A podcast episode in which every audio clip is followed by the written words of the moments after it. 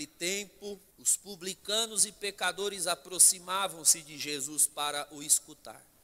Os fariseus, porém, e os mestres da lei criticavam Jesus. Este homem acolhe os pecadores e faz refeição com eles. Então Jesus contou-lhes esta parábola. Um homem tinha dois filhos. O filho mais novo disse ao pai: Pai, dá-me a parte da herança que me cabe. E o pai dividiu os bens entre eles. Poucos dias depois, o filho mais novo juntou o que era seu e partiu para um lugar distante. E ali esbanjou tudo numa vida desenfreada. Quando tinha gasto tudo que possuía, houve uma grande fome naquela região. E ele começou a passar necessidade. Então foi pedir trabalho a um homem do lugar, que o mandou para seu campo cuidar dos porcos. O rapaz queria matar a fome com a comida que os porcos comiam, mas nem isto lhe davam. Então caiu em si e disse: Quantos empregados do meu pai têm pão com fartura e eu aqui morrendo de fome? Vou-me embora. Vou voltar para meu pai e dizer-lhe: Pai, pequei contra Deus e contra ti já não mereço ser chamado teu filho, trata-me como a um dos teus empregados. Então ele partiu e voltou para seu pai. Quando ainda estava longe, seu pai o avistou e sentiu compaixão. Correu-lhe ao encontro, abraçou-o e cobriu-o de beijos. O filho então lhe disse: Pai, pequei contra Deus e contra ti. Já não mereço ser chamado teu filho. Mas o pai disse aos empregados: Trazei depressa a melhor túnica para vestir meu filho, e colocai um anel no seu dedo e sandálias nos pés. Trazei um novilho gordo e matai-o. Vamos fazer um banquete. Porque este meu filho estava morto e tornou a viver Estava perdido e foi encontrado. E começaram a festa. O filho mais velho estava no campo. Ao voltar, já perto de casa, ouviu música e barulho de dança. Então chamou um dos criados e perguntou o que estava acontecendo. O criado respondeu: É teu irmão que voltou. Teu pai matou o novilho gordo porque o recuperou com saúde mas ele ficou com raiva e não queria entrar. O pai saindo insistia com ele. Ele, porém, respondeu ao pai: Eu trabalho para ti há tantos anos, jamais desobedeci a qualquer ordem tua, e tu nunca me deste um cabrito para eu festejar com meus amigos. Quando chegou esse teu filho, que esbanjou teus bens com prostitutas, matas para ele o novilho cevado. Então o pai lhe disse: Filho, tu estás sempre comigo, e tudo que é meu é teu. Mas era preciso festejar e alegrar-nos, porque este teu irmão estava morto e tornou a viver, estava perdido e foi encontrado. Palavra da salvação. Louvado seja nosso Senhor Jesus Cristo. Irmãos, os irmãos me convidaram para celebrar, presidir essa Santa Missa, neste encontro do Ministério de Música e Artes, e pediram para eu trazer algum ensinamento. Eu vou buscar falar desse ensinamento de alguma forma dentro desse evangelho para nós não fugirmos muito. Porque o evangelho é a revelação de Deus para aquele dia. Por isso, quando a providência de Deus prepara uma leitura no dia, na liturgia, é porque é dali que o Senhor tem revelação para nos dar. E é importante sermos fiéis ao texto. Irmãos, todos conhecemos essa parábola do filho pródigo. Quem sabe alguém não a escutou no seu seminário de vida no Espírito, ou no seu retiro de primeira experiência. Quantos de nós também não a prega quando vai anunciar para os jovens, ou nos encontros de oração, uma parábola que revela o incansável amor do Senhor e a alegria que há no céu por um só pecador que se converte. Agora, irmãos, é fundamental nós olharmos como é que as coisas começam. Não se trata só daqueles que estão no mundo, mas daqueles que, servindo a Deus, um dia se desviam do serviço. E nós conhecemos pessoas assim. Quanto mais tempo você caminha com o Senhor na obra de Deus, na, na igreja, mais você conhece, coleciona nomes de pessoas que sentaram no, do nosso lado, irmãos. E às vezes até empurraram o arado conosco e olharam para trás. E se desviaram. Tudo começa quando o filho, embora não lhe falte nada na casa do pai, começa a considerar o pai que é seu guardião, que é seu genitor, que é a sua origem e que o ama, mas começa de forma estranha a olhar para o pai como se ele fosse o seu inimigo. Irmãos, o primeiro filho pródigo é Adão. Adão foi assim. Adão tinha tudo no paraíso, mas pela tentação começou a achar que o tudo não era suficiente. Ele queria até o que não era dele, não pertencia a ele. Ele queria o poder nas mãos. Sereis como deuses, disse a serpente, o poder nas mãos. Fazer o que se quer, autonomia, independência. E aí que tudo começa a dar errado, irmãos. Esse filho estranhamente começou a olhar o pai que o ama como se fosse um inimigo seu.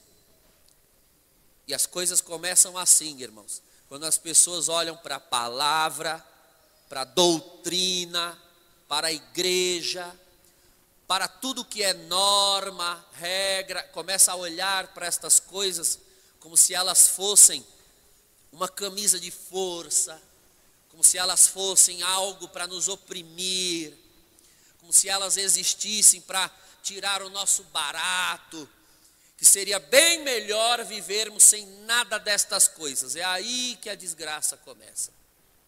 É aí, é nessa hora que a desgraça começa, porque o que está por trás do sentimento de não querer mandamentos, o que está por trás do sentimento de não querer norma alguma sobre si.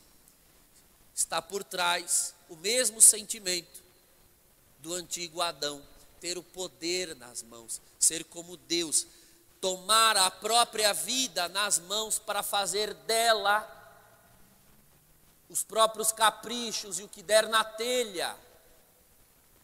Foi isso que causou a rebelião deste filho.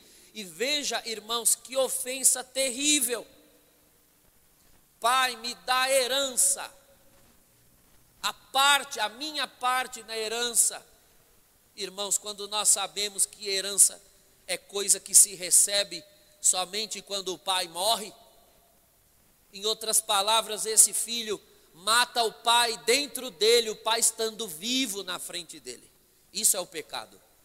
O pai está vivo diante de nós, mas nós o matamos dentro de nós uma morte do pai com o pai vivo.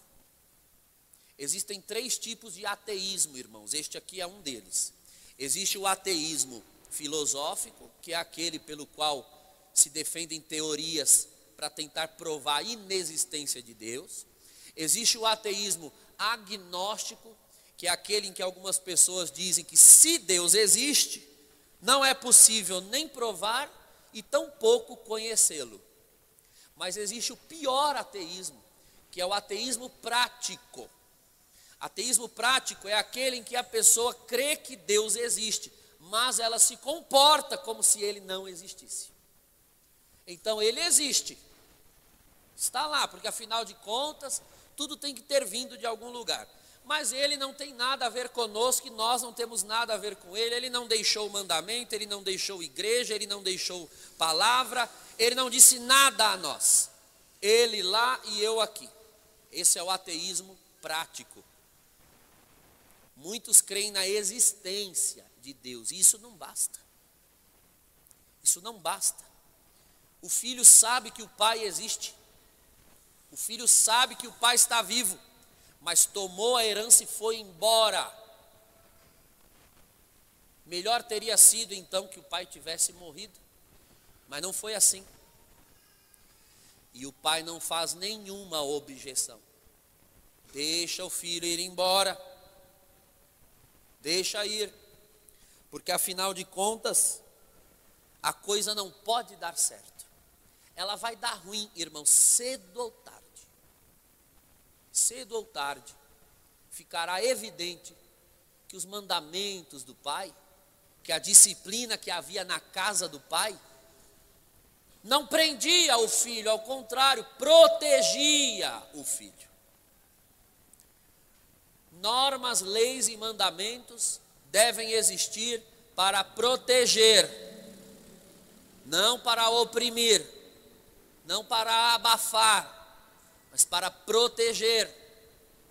Cerca é bem-vinda quando impede animais de entrarem e destruírem o plantio. Será mal-vinda quando tapar o sol, quando impedir a chuva, aí já é cobertura demais. Preciso que haja um limite. Cerca é bom, muita cerca abafa. Alguma cerca protege. E esse filho foi embora e só descobriu, irmãos, sabe-se lá quanto tempo depois, a parábola não diz, isso pode ter sido anos e eu imagino, irmãos, que como se tratava de um pai muito rico, já que a parábola é uma referência a Deus Pai, com certeza a parte da herança deste jovem demorou muito para acabar, porque devia ter uma boa parte. Uma boa parte. Tal como a herança que o Senhor nos dá: vida, saúde, dias, livre-arbítrio, você quer? É isso mesmo? Você quer viver do seu jeito, fazer da sua forma? Não quer um senhor na sua vida, porque essa coisa de senhor exige obediência, exige resignação, esta coisa de carregar cruzes, como ensina a palavra. Muito bem, você não quer, então quer a sua vida de volta, porque nós fazemos isso, não é, irmãos? Entregamos a vida nas mãos de Deus no atacado, aí vamos tomando de volta no varejo, até que toda ela está de volta nas nossas mãos, e a entrega que foi feita um dia vira uma falsidade. Tudo começa dentro de casa. Os irmãos reparam que ele pegou a herança, e o versículo 13 diz: Poucos dias depois, ele foi embora. Matou o pai dentro de casa, ainda ficou lá. Quando a pessoa começa a flertar com o mundo, flertar com o pecado, ainda estando no nosso meio, é questão de tempo para ela pegar a vida dela de volta e ir embora. Nós já começamos a sentir o cheiro quando algum irmão está apontando para a porta de saída. E nós tentamos alertar, avisar, mas eles querem ir. Deixa ir, irmãos. Deixa ir. Porque a hora que o mundo e o diabo mastigarem e cuspirem de volta, é a igreja que estará lá para recebê-los. É a igreja que estará lá para acolhê-los. Então, eles verão que a lei, que a igreja, não era uma mordaça, não era uma camisa de força, era uma mãe que amava e ensinava e queria evitar muitos sofrimentos que eles preferiram, em nome de prazeres muito intensos, vão amargar sofrimentos muito longos. E assim vai se revelar o que dizia um grande autor católico, Chesterton, lá no início do século XX. A igreja parece que não deixa nada, mas ela perdoa tudo. Ao passo que o mundo parece deixar tudo, mas no final se verá que ele não perdoa nada.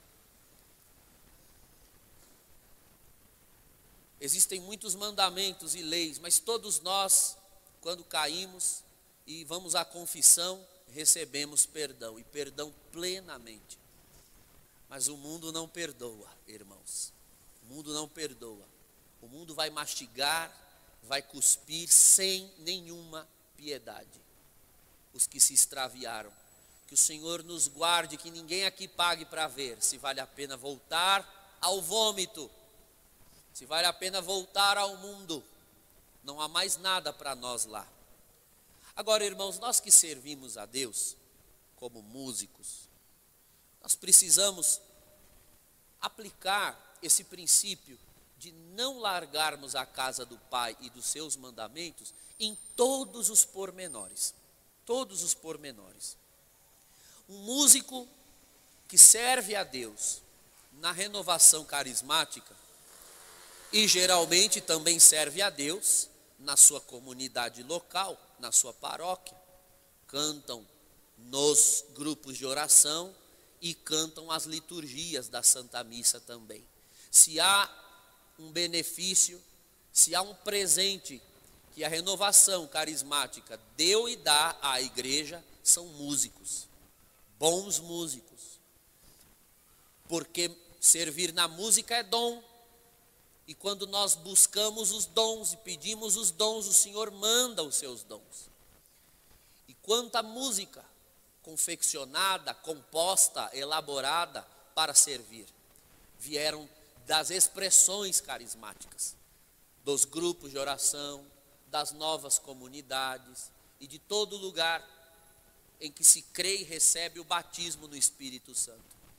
Agora, irmãos, é necessário deixar que o Espírito Santo afine a nossa musicalidade em todos os seus aspectos, irmãos. Nós passamos por uma doença, por uma esquizofrenia eclesial nos últimos 20 ou 30 anos, em que nós temos a mania de querer transformar as coisas naquilo que elas não são. Hoje, qual é o fenômeno que nós vivemos, irmãos? O grupo de oração, que é lugar de revelação, liberdade e inspiração, virou uma liturgia. Enquanto algumas liturgias estão virando grupo de oração. Mas o que é isso, meu Deus do céu? Que esquizofrenia é essa? Amarra-se tudo no grupo e solta-se tudo na missa. Isso não pode acontecer. Cada coisa deve estar no seu lugar. E isso exige conversão para todos nós, irmãos, para todos nós. Eu comecei tocando aos sete anos de idade. E tocava primeiro na catequese, depois me desviei, fui tocar na macumba mesmo. Fiquei tocando lá na macumba por três anos. E depois que o Senhor me batizou com o Espírito Santo, voltei a tocar nos grupos de oração. E é claro, não é, irmãos, quando nós temos uma experiência de batismo no Espírito Santo, nós queremos evangelizar. E fomos evangelizados também pela música. Gostaríamos que a música dos nossos encontros, dos nossos retiros e dos nossos grupos fosse ministrada em todo lugar da forma como foi ministrada para nós. Acontece, irmãos, que existem momentos na vida da igreja. Um é o momento para pescar, outro é o momento para apacentar. São instrumentos diferentes. Um é o momento de trazer ovelhas para dentro do redil, outro é o momento de alimentar as ovelhas. O grupo de oração deve ser esse lugar de trazer ovelhas para o rebanho, de buscar filhos perdidos para voltar à casa do Pai. E aqui nesse momento é necessário ter revelação, inspiração, caminhar no Espírito. E quando nós nos reunimos para orar, quem vai ditar a regra é o Espírito Santo. No grupo tem que ser assim, no encontro tem que ser assim, no, no retiro tem que ser assim. É preciso orar, é preciso buscar revelação, é preciso buscar inspiração, porque estas horas são horas para trazer ovelhas para o rebanho, e é preciso conquistá-las, chamar. Ali vale todo o empenho da boa música, em tudo que ela pode oferecer, porque Deus vai se usar da música para tocar vidas. E a música é o único, em alguns momentos, o elemento que vai chegar a corações. Então é necessário ter revelação para isso. Não é o caso da liturgia, irmãos. Não é o caso da liturgia. Na Santa Missa, a música não é protagonista, como é no grupo de oração ou no retiro. Na Santa Missa, o protagonismo é todo do mistério pascal do Senhor Jesus. O que acontece no altar é místico, é sobrenatural. Acontece com ou sem música. Acontece com ou sem instrumentos com ou sem cantores. Diferente de um bom encontro que necessita de todos os dons empenhados para acontecer. Porque nada acontece na evangelização sem a cooperação humana. Mas no mistério de Cristo, não, irmãos. No mistério de Cristo, tudo aqui acontece comigo ou sem mim conosco ou sem nós. Por isso que eu disse há pouco, o bom músico canta no grupo de oração ou nos retiros ou nos encontros, mas não canta ou toca na missa. Na missa não. Canta e toca a missa, porque ela está pronta, ela está revelada. E o mesmo Espírito que revela a nós no grupo de oração para ministrarmos, é o Espírito Santo que já revelou a liturgia à igreja de dois mil anos. Ali não cabe a nossa criatividade, ali não cabe a nossa exibição de talento, ali não cabe nada de nós, que nós diminuamos e ele cresça, cada vez mais. Mas é claro, irmãos, que quando nós não estamos bem resolvidos, carismaticamente, aí nós tentamos resolver tudo de uma vez dentro da missa. Eu digo isso para os meus irmãos sacerdotes, digo mesmo. Eles não gostam, mas eu não estou nem aí. Eu digo mesmo. Eu sei que muitos de vocês acabam indo no embalo de transformar algumas missas na balada do bairro, porque o padre faz vocês fazerem isso. O erro está nele, eu sei. Mas é claro, um irmão que nunca ora, não sobe um monte, não faz uma vigília, não busca os dons, em lugar nenhum e nem hora nenhuma, quer fazer tudo na missa e transforma a missa no seu momento de catarse, no seu momento de purificação. Ele quer orar tudo ali, ele quer curar, ele quer libertar, ele quer fazer milagre, ele quer dar glória, ele quer dar aleluia, tudo, tudo, tudo na missa porque ele não faz isso em outro horário da vida dele, a não ser ali. Isso faz dele um exibicionista e não servo de Deus. Porque o servo de Deus ora principalmente quando não há ninguém para vê-lo fazer isso. E quando não há ninguém para que ele ministre. E a alegria de um músico é cantar para o Senhor. E cantar para o Senhor. E se tiver 100 pessoas, boa coisa é. E se ele estiver sozinho no sacrário, melhor ainda porque nós cantamos ao Senhor e tocamos para o Senhor. E vamos cantar e tocar como, quando e onde a igreja e Jesus quiserem ser servidos. E se a igreja disser, filho, pega o seu violão e cante só essa letra aqui, olha. É esse santo aqui, bonitinho, calminho. Obedeça. Obedeça. Faça o que a igreja quer. Sirva como a igreja quer ser servida. Não, Senhor, mas esse aqui é mais animado. Esse aqui a gente bate palma, dança, faz uma coreografia. Não, não, não, não. Pegue esse e cante aqui no grupo de oração. Lá é bem-vindo. Aqui, aqui no grupo de oração, é tudo que o ser humano pode oferecer para Deus. Aqui na missa, é tudo que Deus quer oferecer ao ser humano e à igreja. É o contrário, os irmãos entendem? Os irmãos entendem? Como aqui nós só fazemos, nós só executamos o que o mistério pede. Aqui não. Aqui nós estamos chamando o mistério, pedindo que ele venha, pedindo que ele se manifeste na vida dos que ali estão. E é por isso, irmãos, que no grupo de oração, no grupo de oração, é o momento de os músicos serem bem Jesus. Jesus é o esposo. Jesus é o varão da humanidade. O varão, o esposo, na Sagrada Escritura, a figura do homem.